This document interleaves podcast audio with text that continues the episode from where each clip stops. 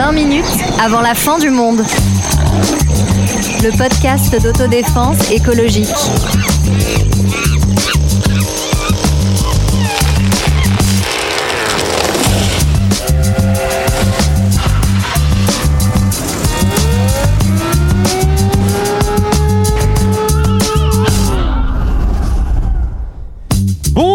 Bonjour. Pour ce premier épisode de l'année, nous commençons en fanfare et en paillettes pour vous parler de spectacles, mais pas n'importe lesquels. C'est l'idée, comme le disait Guy Debord, que le spectacle est devenu la réalité, que l'information et le divertissement ont fusionné, que nous sommes aussi devenus les actrices et acteurs de notre propre distraction, et qu'il y en a quelques-uns qui ont pas mal d'intérêts financiers et politiques à tout ça. Premier épisode d'une série en deux épisodes. Hein. Ce sera pas si long que ça. Et pour en parler, une troupe rompue à toutes les acrobaties. Triple salto arrière, il se récupère sur le nez. C'est Oh. Olivier. Eh oui, bonsoir, bonsoir à tous. Elle ne regarde la télévision que derrière une vitrine au musée de la télévision. C'est Sonia. Je fais des trucs super, dis donc. Et il est prêt sur ce plateau à faire des révélations de grande ampleur. Mais il aurait préféré rester anonyme. Je salue l'incontournable Rémi. Bonjour.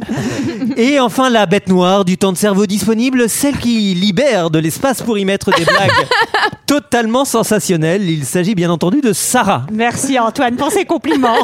Ça me fait plaisir, c'est le début d'année, euh, sous le signe de la générosité. Et peut-être pour commencer une question de curiosité, est-ce que vous avez passé de belles fêtes de fin d'année? Bah écoute, c'est gentil que tu me demandes. J'ai eu des super cadeaux. Moi, j'étais en Vendée. Ouais. Euh, Qu'est-ce qu'on a fait le 24 On a mangé. Alors la bûche On a, on a dit très- court. Alors on a dit. Olivier. Merci beaucoup pour ce témoignage, Sarah.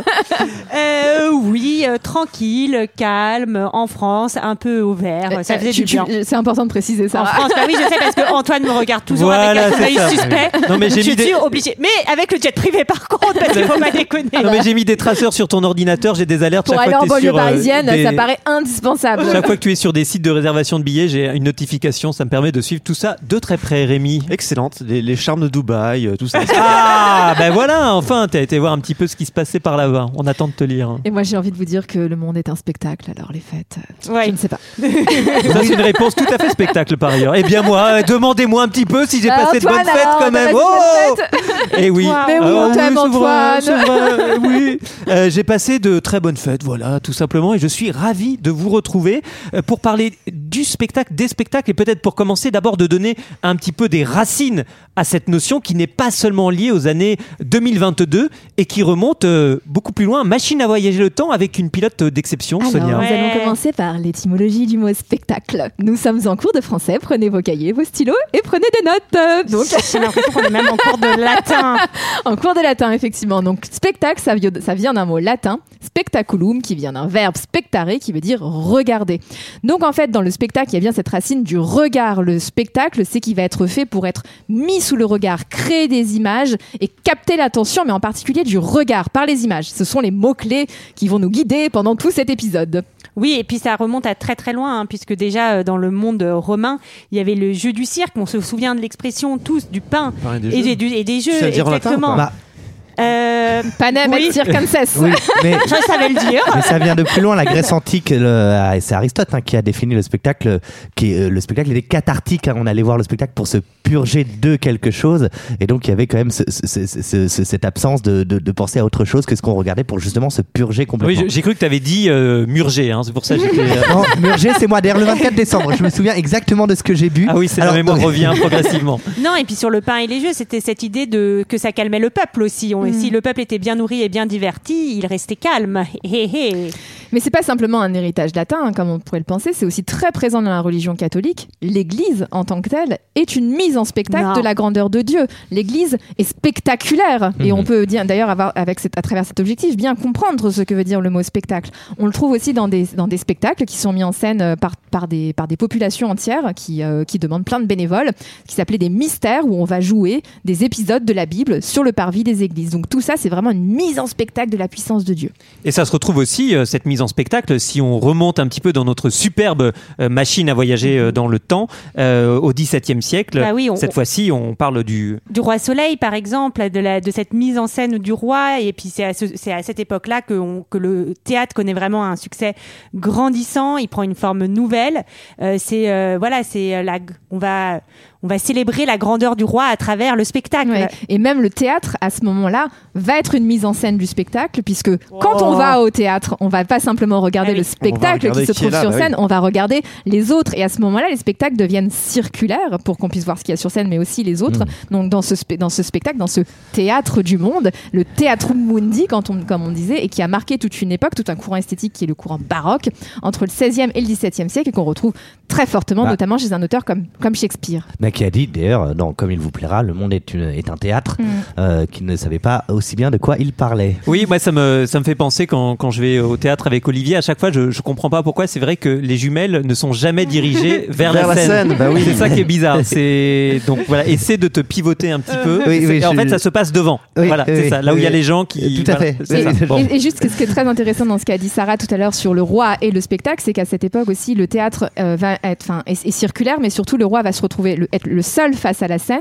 Donc le spectacle est conçu pour l'œil du roi qui se trouve Ouais. pile face à la scène. Les autres voient, moins- voient moins bien. hein. Allez à la Comédie Française derrière un Ouais. poteau, vous verrez. Ouais. on voit moins bien. Et donc le spectacle, on le voit, est profondément politique. Au XVIIe siècle, il reflète la grandeur du roi et il est fait pour le roi. Par exemple, dans les grandes Mais il tragédies. est, il, est fait, gr- il est fait grâce au roi, parce Grâce que les roi. subventions, si je C'est peux ça, appeler les ça comme ça à l'époque, Mm. c'est quand même le roi. Tout Voilà. se passe à Versailles, cour jardin, ça vient de Versailles. Ouais. Euh, Tout est fait par le roi, pour le roi. C'est ça. Exactement. Et la tragédie met en scène cette grandeur. Donc on va voir ce rapport intime entre spectacle et politique.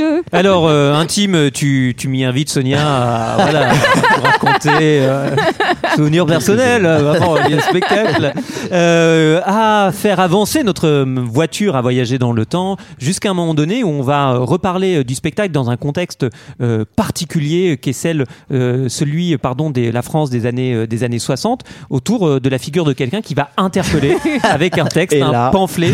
Alors, c'est ce nom de star, ouais, d'Antoine. Olivier en est, en est spécialiste, Oui. hein, mais du coup il n'aura pas la parole pour cette première expression sur Guy Debord. Alors il s'agit de Guy Debord qui publie donc en 1967 un, un livre intitulé La Société du spectacle. Alors il s'agit pas euh, de vous raconter euh, tout ce qu'il y a dans ce livre hein, parce qu'il est très dense. Au grand euh, dame de- d'Antoine. hein. voilà, j'aurais bien fait l'épisode entier sur Guy Debord, mais on m'en a interdit. Vous savez, on est un peu démocratique chez les écolos, donc euh, je n'ai plus le droit de- d'en dire davantage. Mais Rémi, essaie Ah, de nous situer un D'abord dire qu'il était tellement incompréhensible ce livre qu'il en a fait un deuxième qui s'appelle Commentaire sur la société du spectacle pour expliquer le, le premier livre. Et il a fait le commentaire sur le Et commentaire. non? Exactement, c'est Après, on a fait un en troisième qui s'appelle. Harry Potter. ce. Non, non, mais bon, bref, le, le- effectivement, le- la société du spectacle, c'est resté comme le, le grand livre de, de philosophie sur le sujet. Alors, on peut pas évidemment le, le résumer comme ça, mais disons qu'il y a quelques grandes thèses, organisées en grandes thèses euh, dans, dans le livre. Alors, Euh, euh, installez-vous de- Il y confortablement. en a Ouais, c'est ça. 221 En fait, j'ai envie de dire que la phrase de tout à l'heure, le, le monde est un théâtre, ça résume assez bien le livre, quoi. C'est l'idée qu'en fait, tout est devenu spectacularisé, qu'en fait, il n'y a plus de ré- réelle euh, réalité sociale en dehors de la représentation. Voilà, je sais pas si on peut rentrer plus dans le détail, mais c'est, euh, c'est, c'est l'idée générale. Oui, c'est ça. C'est vraiment que le spectacle n'est pas devenu, n'est pas un truc en plus. C'est devenu euh, le monde réel. Le monde réel s'est transformé en spectacle. C'est ça euh, une, euh, une des manières qu'on pourrait avoir de, de résumer ce livre qui est, qui est très dense. Moi, ce que j'ai trouvé intéressant dans toutes les citations que vous avez écrites, parce que j'avoue ne pas avoir lu La Société du spectacle, et d'ailleurs, je trouve ça intéressant, c'est le, c'est le genre de livre que tout le monde connaît. Tout le Oui, monde connaît. sans l'avoir enfin, connaît entre sans guillemets, l'avoir ouais. lu. On non, connaît, mais on, on connaît le titre. On connaît le titre, on connaît l'auteur, mais euh, peu de gens, je ne pourrais pas Mhm. dire tout le monde, mais peu de gens l'ont vraiment lu. Et c'est intéressant à quel point, du coup, le titre frappe et marque et frappe parce qu'il il té- il témoigne d'une réalité qu'on comprend tous, même sans avoir Oui. lu le livre. C'est vrai. Donc bref, donc il y a une citation qui m'a que j'ai que j'ai aimée, donc que je vais vous relire. Donc c'est il parle du spectateur, donc de l'aliénation du spectateur au profit de l'objet contemplé. Donc plus il contemple, moins il vit. Plus il plus il accepte de se reconnaître dans les images dominantes du besoin, moins il comprend sa propre existence et son propre désir.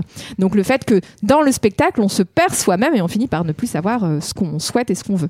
Et quelque chose qui, que je trouve euh, intéressant dans, dans le livre de Guy Debord, c'est bien de comprendre que le spectacle n'est n'est pas seulement euh, un ensemble, un ensemble d'images. Il explique bien, c'est un rapport social euh, entre des personnes, mais qui va passer euh, par les images. C'est ça, c'est ça la différence, et je trouve intéressant de, intéressant de, de comprendre. Et donc cette critique qui s'inscrit, voilà, dans la critique à l'époque euh, du capitalisme, euh, des modes de vie, euh, du sentiment que beaucoup Oui. de choses se transforment, l'espace change, on construit des villes nouvelles, des autoroutes. Bref, il y a une expérience, la texture d'une expérience humaine qui se transforme. Ça s'inscrit vraiment dans ce contexte-là. Oui, parce qu'on est en 1968, donc à un moment où tout va péter, euh, sous les pavés la plage, quoi. Voilà, vous voyez le contexte.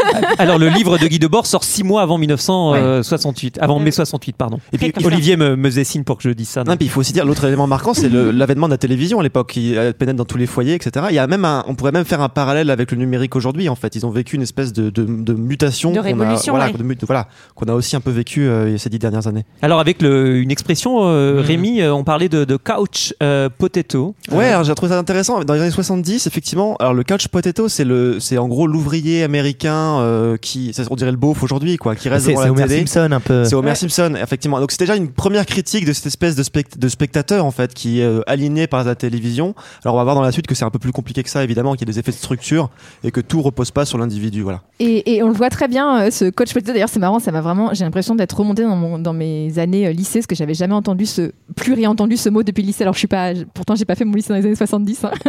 je suis un peu plus jeune que ça, mais bref, on le voit très bien dans le dessin animé Wally. Je sais pas si vous vous souvenez.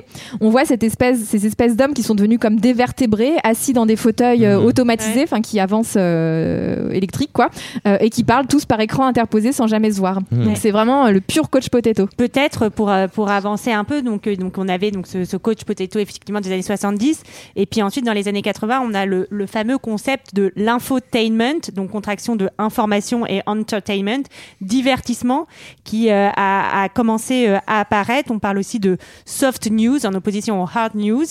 Euh, et euh, et voilà donc c'est une, nouvelle manière de faire de l'information Avec la ménagère de 50 ans qui devient la cible à convaincre euh, pour acheter tel ou tel produit. Eh oui. Alors dans ces dans ces figures euh, qu'on cite, euh, la ménagère, euh, Homer Simpson ou l'ouvrier américain, il y a, il y a aussi quelque chose bien sûr qui est euh, qu'on souhaite qu'on souhaite rappeler, c'est que euh, en fait ces, ces critiques là, bah, disons, euh, mettaient facilement à l'écart euh, d'autres problèmes euh, sociaux, euh, qui étaient celui euh, par exemple de la dureté euh, de la journée de travail. Mmh, Quand vous rentrez euh, d'une journée qui vous a euh, épuisé, si vous en avez fait euh, l'expérience, bah, parfois effectivement on a envie de se jeter sur son canapé et euh, de plus penser à autre chose. Ou est-ce que la manière dont les villes étaient organisées, c'est-à-dire est-ce qu'il y avait des lieux pour se rencontrer, euh, c'est-à-dire est-ce que la manière euh, qu'on va critiquer, on va critiquer la télévision pour favoriser le repli sur soi, mais est-ce que c'est pas finalement la conséquence d'un phénomène qui est beaucoup plus large euh, et euh, d'autres euh, voilà ch- choix politiques qui favorisent euh, le, ré- le repli, euh, le repli sur soi ou sur le foyer au détriment d'autres d'autres activités? Oui, puis ce repli peut être aussi organisé par des logiques économiques ou politiques. Quoi. C'est vrai qu'on pense tous à la phrase de Patrick Lelay, qui était alors PDG de TF1, et qui dit euh, Ce que nous vendons à Coca-Cola, c'est du temps de cerveau humain disponible. Donc cette espèce d'image-là, qu'en fait, il faut que les gens regardent la télévision pour pouvoir leur vendre de la pub, enfin, pouvoir leur mettre de la pub, leur vendre des produits, elle est quand même très forte. Et moi, ce que je trouve marrant, c'est qu'au moment où Lelay parle, de- enfin, prononce cette phrase, on est en 2004, on est juste au moment où Facebook se lance, où Twitter va se lancer, et c'est là qu'on voit une espèce de, de- aussi de, de bouleversement. C'est-à-dire qu'en fait, avant, on était devant sa télévision, j'allais dire passif, on regarde un écran, et là on va devenir tous les, les acteurs de notre propre aliénation, parce qu'en fait en allant sur Twitter, en allant sur Facebook, en allant sur Netflix, en fait vous fournissez la matière première à ces grandes entreprises du numérique qui créent du divertissement. Il y a même un sociologue Mais- qui, a, qui a parlé de ça, il appelle ça le, le- le digital labor, quoi, le travail numérique. En fait vous travaillez gratuitement pour Ouais. des entreprises qui vous fournissent du divertissement. Ouais, et ça on le voit très bien dans le dernier film qui a eu la Palme d'Or à Cannes de Rub, de, alors je sais pas comment ça se prononce, Ruben Ostlund. C'est exactement ça. Donc ce film s'appelle Sans filtre, euh, qui montre vraiment à quel point donc euh, les gens, donc euh, ça, suit en particulier une, influenceuse qui passe sa vie à se, à s'influ- à influencer sur les réseaux sociaux en mettant sa vie en scène dans les spectacles et qui même dans sa vie intime, la, première scène est incroyable. Elle est au restaurant avec son, son compagnon, son petit copain, et même là c'est un pur spectacle euh, qu'elle en scène. Bref, donc tout ça, enfin cette, euh, ce, monde d'internet aujourd'hui euh, dans notre est entré dans notre vie entière où nous passons notre vie à cliquer, liker, machin et à entretenir cette société du spectacle dans le pur euh, intime de nos vies. Et tout ce qui est intéressant là-dedans, c'est que c'est cumulatif, c'est-à-dire un petit peu comme les énergies, on dit euh, le pétrole a remplacé le charbon. Non, non, pas du tout. En fait, ça s'est additionné. Et là, c'est pareil, c'est-à-dire que euh, la télévision et la presse vont être euh, en interaction avec ce qui se passe sur les réseaux sociaux. Et c'est ça aussi qui est très particulier dans le spectacle contemporain, c'est cette dimension, euh, on va dire, euh, combinatoire, articulée. Les choses fonctionnent ensemble. Oui, tout à fait. On peut prendre euh, par exemple euh, l'exemple du spectacle en politique, euh, l'exemple du documentaire. Par exemple, on se souvient assez récemment de celui sur la campagne victorieuse d'Emmanuel Macron en 2017. Auparavant, la compétition électorale, elle était décrite comme une aventure collective, et là, on va tout mettre autour de la figure de Macron, véritable héros de ce documentaire. Voilà, candidat solitaire, c'est lui qui est au centre de l'attention. Et, spectaculaire par ailleurs parce que on joue vraiment sur le côté humain. On parle quand même d'un homme politique, on parle de programme, on parle enfin, on pourrait euh, aller dans un et on va revenir sur le débat de fond qui n'existe peut-être plus dans tout ce monde euh, spectaculaire. Mais je me souviens très bien d'une séquence où euh, il regarde le, résultat parce que, de l'OM.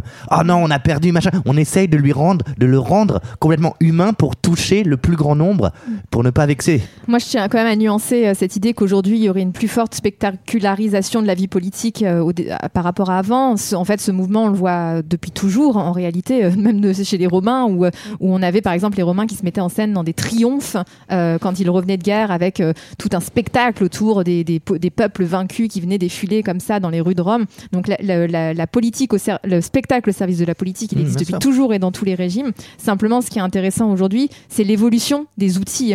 Et effectivement, comme on a des outils avec les réseaux sociaux, qui, alors d'abord la télévision, qui rentre dans le, foyer, dans le foyer des gens, et où tout à coup, on va avoir les premiers débats télévisés euh, dans, enfin, dans le salon des gens, où les gens vont voir en gros plan la tête de l'homme politique pour lequel ils vont euh, ou pas voter. Donc ça, c'est déjà intéressant. On rentre au plus près des gens. Et, Et les et avec maintenant, évidemment, les réseaux sociaux, on rentre encore plus dans l'instantanéité, dans la, dans l'intime, encore une fois. Et donc, ça va servir cette euh, mise en scène à la fois intime, familiale, personnelle de la vie privée et parallèlement à l'héroïsation qui a presque toujours existé.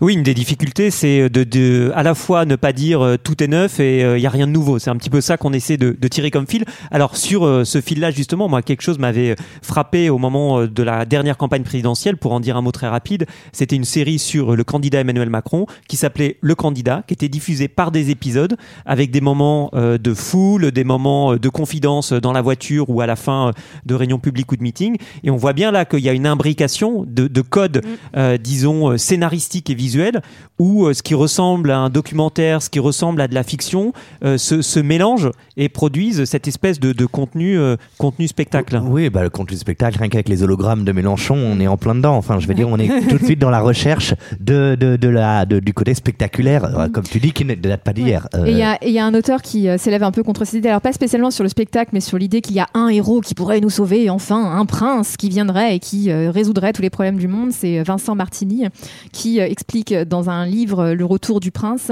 euh, que justement il faut arrêter de chercher ce prince qui pourrait nous sauver pour au contraire peut-être chercher d'autres formes de combat plus collectives et militants. Oui, alors le fait d'avoir des espèces de focalisation sur des héros comme ça, donc Macron, voilà. En fait, on ne doit pas faire oublier que, tout ça est aussi un effet de, système et de structure. Il y a même des, théoriciens qui expliquent qu'en fait le capitalisme aujourd'hui, sa matière première, son le vrai capital, c'est plus du tout d'avoir des usines, des ouvriers, etc. C'est d'avoir une capacité à attirer l'attention. Donc c'est ça le capital premier. Et donc c'est ce qu'on va voir dans une dans une deuxième partie, puisque du coup on va montrer comment tout ça est organisé.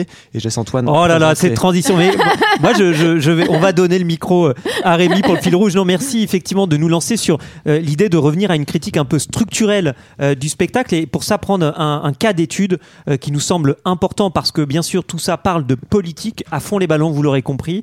Euh, C'est euh, le groupe, le groupe Bolloré Non. et puis euh, l'émission euh, de Cyril Hanouna.